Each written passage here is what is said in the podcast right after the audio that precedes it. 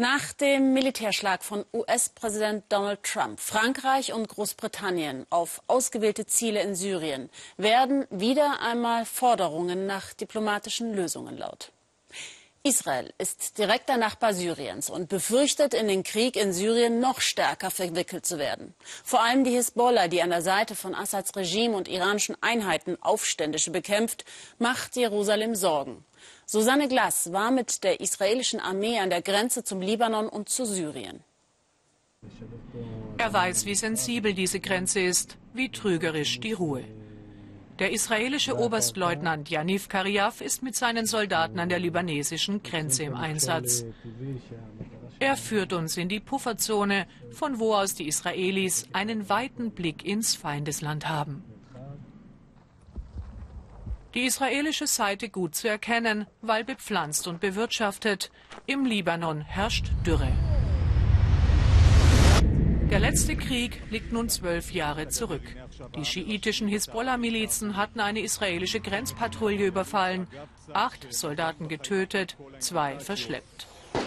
Daraufhin begannen die Kämpfe zwischen Hisbollah und israelischer Armee die mit einem Waffenstillstand am 14. August 2006 vorläufig zu Ende gingen. Wenig später wurden auch die See- und Luftblockade aufgehoben.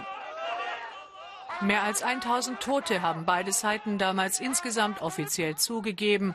Und heute wissen beide Seiten, bei einem neuen Krieg wären es wohl eher Tausende. Zwischen der israelischen Flagge links, der libanesischen rechts, das blaue Fass als Grenzmarkierung der UN, die das Gebiet zwischen zwei Feindesländern überwachen. Die Hisbollah, vom schiitischen Regime des Iran unterstützt und hochgerüstet, hat sich im Libanon zu einer militärischen, politischen und sozialen Macht entwickelt. Sie hat Kampferfahrung, allerdings zu einem hohen Blutpreis, unter anderem im Syrienkrieg gewonnen. Und die Dörfer entlang der Grenze zu Israel mit Kämpfern und Waffen unterwandert. Wir wissen von unserem Aufklärungsdienst, dass in diesen libanesischen Orten an der Grenze nicht Landwirtschaft oder Tourismus betrieben werden, wie das in den Dörfern auf unserer Seite geschieht, sondern diese Orte dienen hauptsächlich militärischen Zwecken. Die Hisbollah benutzt die Häuser der Bewohner oder auch Moscheen und Schulen als Waffenlager. Die Zivilisten dienen ihr als lebende Schutzschilder. Sima Schein hat für die israelische Regierung, den Mossad und das Militär als Iran-Expertin gearbeitet. Für sie steht fest, ein neuer Krieg gegen die mittlerweile viel stärker bewaffnete und vom Iran unterstützte Hisbollah hätte für Israel eine ganz andere Dimension als 2006, als es nur gegen eine Terrormiliz ging. Und vom israelischen Standpunkt aus gesehen sind Libanon und Syrien eine gemeinsame Front. Denn der Iran hat sich bekanntlich in beiden Ländern militärisch etabliert. Das sind unsere Hauptbedenken. Der Iran kann sofort an zwei Fronten gegen Israel Krieg eröffnen. Die strategisch wichtigen Golanhöhen hat Israel im Sechstagekrieg 1967 von Syrien erobert. Auch an dieser Grenze herrscht Daueralarmbereitschaft. Israel fliegt seit einiger Zeit Einsätze gegen iranische Stellungen in Syrien sowie auf Waffenlieferungen an die Hisbollah. In den Krieg dort, in den so viele Parteien verwickelt sind, will man offiziell nicht eingreifen, aber eben auch nicht zulassen, dass der Erzfeind Iran seine militärische Präsenz weiter ausbaut. In den vergangenen Wochen drohte die Situation an der schwer befestigten Grenze zu eskalieren.